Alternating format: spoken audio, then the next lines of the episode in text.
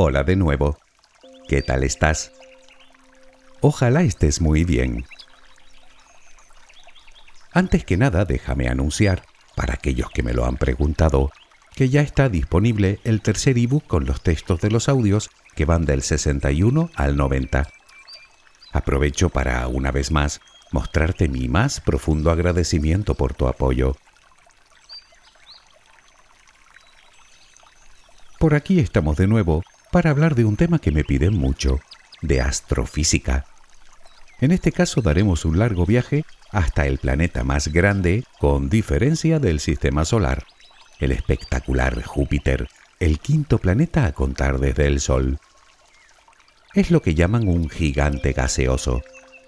El apelativo de gigante desde luego está más que justificado, puesto que él solo alberga casi dos veces y media la materia del resto de planetas del sistema solar juntos.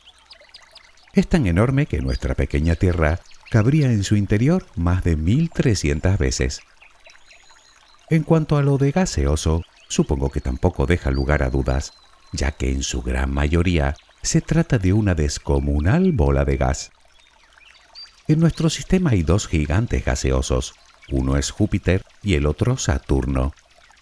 Aunque hemos encontrado gran cantidad de ellos orbitando otras estrellas, algunos incluso mayores. Precisamente el primer planeta extrasolar que se descubrió fue, debido a su gran tamaño, un gigante gaseoso. A simple vista, Júpiter se caracteriza por sus bandas horizontales de diversos colores y por el que puede ser su rasgo más distintivo, la gran mancha roja, una tormenta cuyo diámetro es de aproximadamente el doble que el de la Tierra y que lleva rugiendo siglos.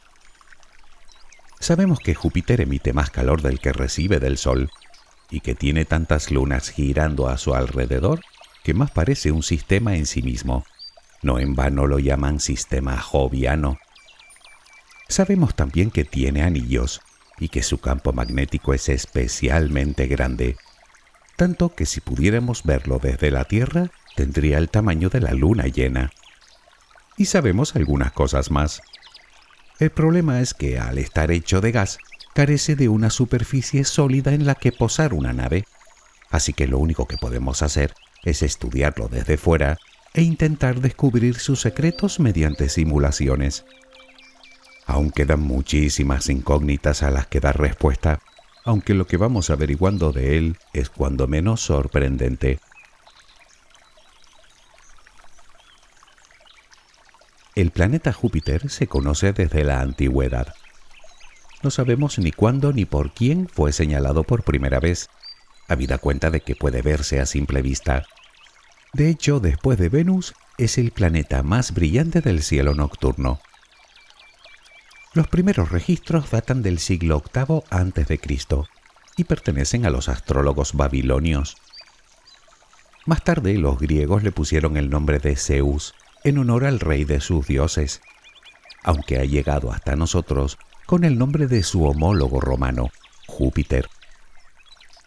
El primero en apuntar un telescopio hacia él fue Galileo, a principios del siglo XVII.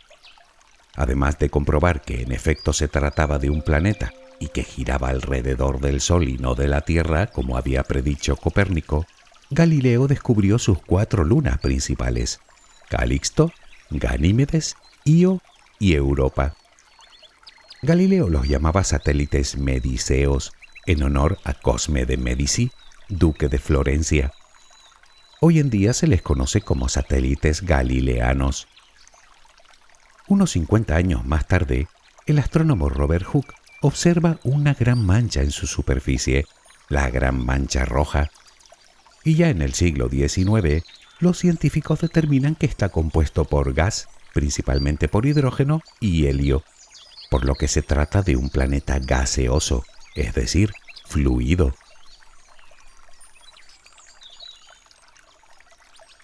En realidad eso es todo lo que sabíamos de él, hasta que, bien entrado el siglo XX, empezamos a verlo más de cerca. Hemos llegado a él en unas nueve ocasiones, a pesar de que nos separa una distancia media de 600 millones de kilómetros y solo cuando ambos planetas están alineados. En cualquier caso, y dado que tanto la Tierra como Júpiter están en movimiento, una nave debe recorrer varios miles de millones de kilómetros antes de llegar a él. La mayoría de esas visitas han sido puramente de paso, como las naves Pioneer 10 y 11 o las Voyager 1 y 2, todas enviadas en los años 70, o la nave Cassini en su viaje a Saturno, o la Nuevos Horizontes de camino a Plutón. Claro que también hemos enviado sondas para orbitarlo y poder estudiarlo con más detalle, como la nave Galileo en los 90 o más recientemente la misión Juno. Cabe destacar que el de Júpiter es el entorno más hostil para las naves espaciales debido a su enorme radiación. Para que te hagas una idea, la nave Juno, durante poco más de 20 meses, recibió la radiación equivalente a 100 millones de radiografías. Casi nada.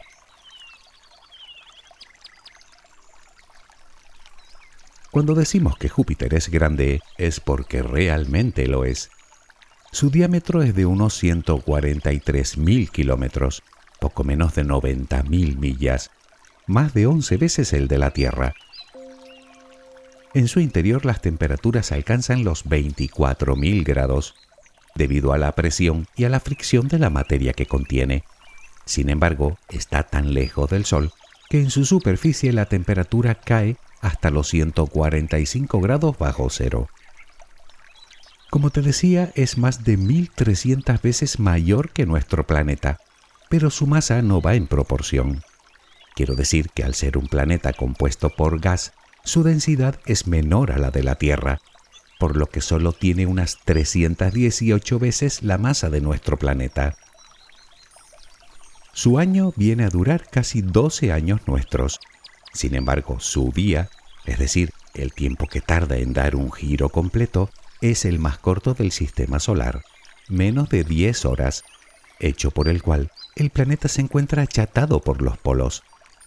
Y tampoco gira a la misma velocidad en todos sus puntos. De hecho, en el Ecuador puede llegar a girar cinco veces más rápido que en las zonas cercanas a los polos.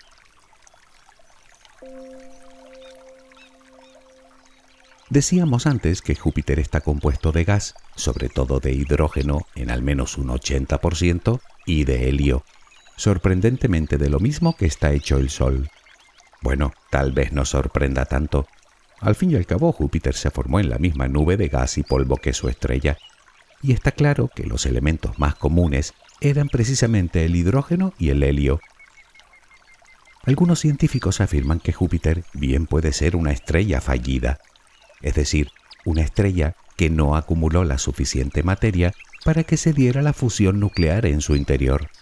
Si así hubiera sido, desde luego nuestro sistema sería bien distinto, y lo más probable es que tú y yo no estuviéramos aquí. De todas formas, aunque suena algo melodramático, lo cierto es que a Júpiter no le hubiera bastado contener el doble o el triple de la masa que tiene ahora, sino unas 80 veces más, y aún con todo solo hubiera llegado a ser una enana roja, así que llamarla estrella fallida puede que sea exagerar un poco. La atmósfera de Júpiter es con diferencia la atmósfera más grande del sistema solar. Aparte del hidrógeno y el helio, contiene, eso sí, en mucha menor proporción, otros compuestos como metano, amoníaco o agua, estos y otros posibles elementos como el sodio o el potasio o el yodo, junto con las distintas presiones, dan a Júpiter esa gran variedad de colores que podemos observar en su superficie. Al estar formado de gas, es casi imposible saber dónde empieza y dónde termina su atmósfera. Lo que sí sabemos es que a medida que vamos profundizando en ella, se vuelve más y más densa, hasta que, debido a la presión, el hidrógeno se vuelve líquido, formando lo que sería el océano más grande del sistema solar. Naturalmente es imposible sumergir cualquier tipo de nave a tales profundidades. A lo más que hemos llegado es a poco más de 150 kilómetros. A partir de ahí, la nave dejó de emitir, seguramente aplastada por la presión y después calcinada por el calor. Me refiero a la sonda espacial Galileo. de abandonarla a su suerte hubiese corrido el riesgo de terminar colisionando contra alguna de sus lunas, y más concretamente con Europa, lo que hubiera podido contaminar el hielo que la cubre. Así que los científicos decidieron estrellarla, por así decirlo, contra el planeta.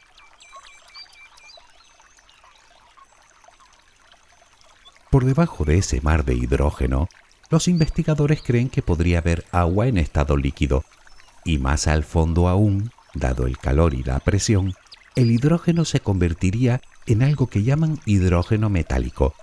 Es algo así como un hidrógeno líquido muy denso que se comporta como un conductor eléctrico, algo que ocurriría por debajo de los 15.000 kilómetros de profundidad. Por el momento es solo una teoría. Los científicos se afanan en recrear esas condiciones en los laboratorios para lograr tal sustancia, aunque de momento sin resultados concluyentes. Sin embargo, ese podría ser el motivo por el que su campo magnético es tan enorme y tan potente, de hecho, diez veces mayor a lo que se pensaba. En dirección al Sol se extiende entre los 3 y los 7 millones de kilómetros, pero en la dirección opuesta llega hasta la órbita de Saturno.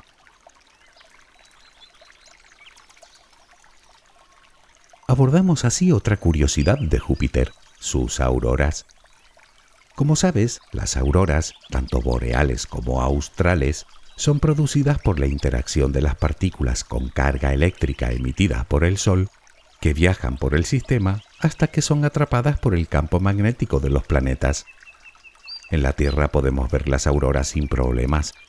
Sin embargo, el campo magnético de Júpiter, siendo el mayor del sistema solar, es tan poderoso que aun teniendo auroras no podemos verlas a simple vista. Es verdad que por su lejanía recibe menos partículas de la estrella, pero impactan con tal fuerza que generan gran cantidad de energía. Por eso solo pueden ser vistas en longitudes de onda de ultravioleta y sobre todo de rayos X. Son las llamadas auroras de rayos X de Júpiter. Y por cierto, no paran nunca.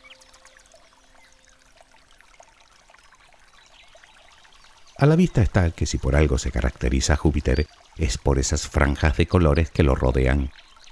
Bueno, eso se debe a varios factores. El primero a su rápida rotación y al hecho de que el planeta gira en distintas velocidades según si nos acercamos o nos alejamos del ecuador. Segundo, a las distintas presiones provocadas por el calor interior. Y tercero, a los compuestos que antes mencionábamos aparte del hidrógeno y el helio. Todo ese cóctel hace que la atmósfera de Júpiter sea, digamos, especialmente tempestuosa. Es habitual ver enormes tormentas donde las franjas se tocan, aunque la más grande es sin duda la Gran Mancha Roja. Se trata de un vórtice anticiclónico que tiene más del doble del diámetro de nuestro planeta y en la que soplan vientos de hasta 600 kilómetros por hora. Además tiene una profundidad en su centro de unos 500 kilómetros, lo que supera con mucho la profundidad que se esperaba de ella. En realidad no sabemos exactamente desde cuándo lleva activa, solo sabemos que pudimos verla por primera vez a mediados del siglo XVII, así que lleva rugiendo al menos desde entonces. En estos momentos, Júpiter es orbitado por 69 lunas confirmadas, como sabes, las principales son las Galileanas, Calixto, Ganímedes, Io y Europa. Estas son las mayores con bastante diferencia. Con respecto al resto, muchas de ellas son pequeños pedruscos de unos pocos kilómetros de diámetro, la mayoría con órbitas irregulares y muy excéntricas.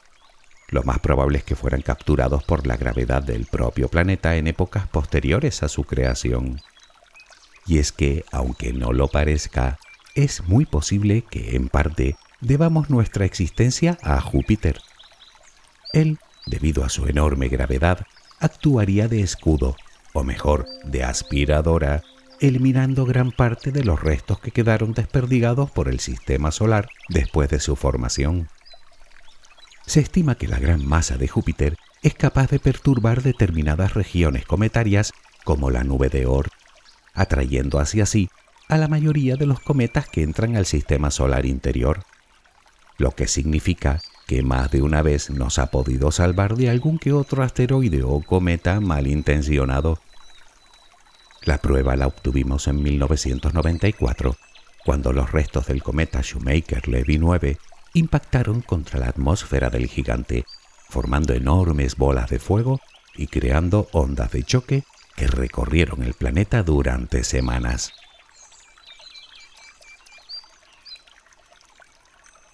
Por lo que a sus anillos se refiere, no es que haya mucho que contar. Fueron descubiertos por la sonda Voyager 1 en 1979 y desde luego no tienen nada que ver con los vistosos anillos de Saturno, compuestos principalmente de hielo. Los de Júpiter son básicamente polvo. En realidad son tres, o cuatro si contamos el toro de Io, y son tan tenues que son invisibles desde la Tierra. El más cercano al planeta es el llamado anillo halo, o como te decía, toro de Io. Se le llama toro porque no tiene exactamente forma de anillo, sino más bien tiene forma tubular. Le sigue un anillo principal, más brillante pero muy fino, compuesto probablemente por material de las lunas Adrastea y Metis, y dos anillos más anchos y gruesos llamados anillo difuso de Tebe y anillo difuso de Amaltea. Tebe y Amaltea son otras dos de sus lunas, precisamente las que se creen responsables de esos anillos. Hace un momento nos adentrábamos en la atmósfera de Júpiter hasta llegar a ese hipotético mar de hidrógeno metálico que los científicos creen que tiene. Pero, ¿y por debajo de eso qué hay? Bueno, aquí llegamos a una de las cuestiones que más controversia han suscitado de este gigante gaseoso. ¿Tiene un núcleo sólido o no lo tiene? Hasta hace relativamente poco existían dos teorías sobre la formación de Júpiter. Una de ellas afirmaba que el gigante se había creado por colapso gravitatorio de la nube de gas, muy parecido a lo que le ocurre a una estrella al comienzo de su vida. La otra sostenía que el planeta se formó a partir de un núcleo sólido de hielo o roca de una masa aproximada de unas 10 veces la masa de la Tierra. Ese núcleo, debido a la gravedad, iría atrayendo gran cantidad de gas de la nube protosolar hasta convertirse en lo que vemos hoy. La respuesta se halla precisamente en la propia formación del planeta, que no tiene nada que ver con lo que se pensaba hasta hace bien poco.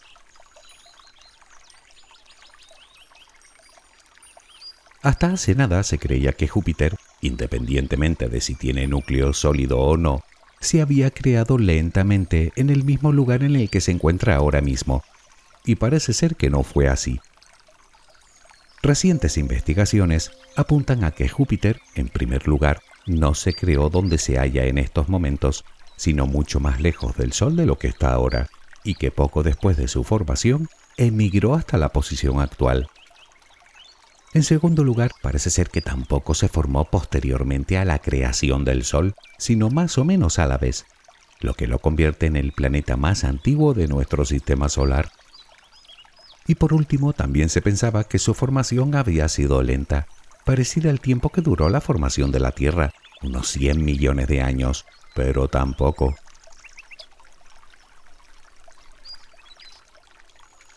Parece ser que Júpiter se formó de forma muy temprana a partir de la acumulación de asteroides helados compuestos principalmente de hierro y níquel. Además, lo hizo cuatro veces más lejos del Sol de donde se encuentra actualmente y, como te decía, prácticamente a la misma vez que la estrella. En solo un millón de años ya poseía 20 veces la masa de la Tierra y en 3 millones de años ya tenía casi el tamaño de hoy momento en el cual, y durante 700.000 años, fue migrando hasta llegar al lugar que ocupa hoy, entre el cinturón de asteroides y Saturno. Según los científicos, la formación completa de Júpiter no superó los escasos 20 millones de años. Todo esto, aunque no lo parezca, tiene importantes implicaciones en nuestra comprensión de la formación del sistema solar entre otras cosas porque los planetas rocosos, Mercurio, Venus, Tierra y Marte, actualmente se encuentran en el sistema solar interior, lo que hacía pensar que los elementos más pesados habían quedado orbitando, digamos, en la parte interna del disco protosolar, Y resulta que no fue así. Además, si Júpiter se formó tan lejos del Sol, ¿qué hay de Saturno?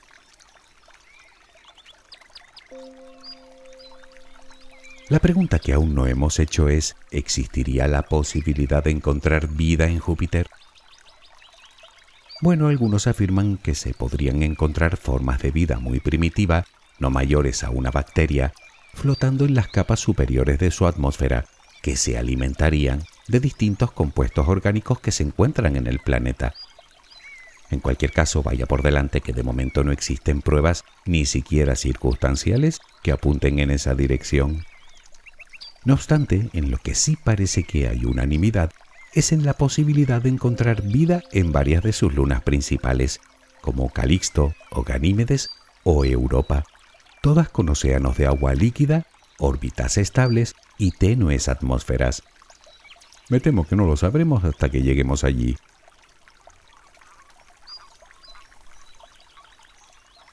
Probablemente tengan que pasar unos cuantos años y varias misiones más para llegar a comprender en profundidad, tanto literal como figuradamente, a este imponente y precioso gigante.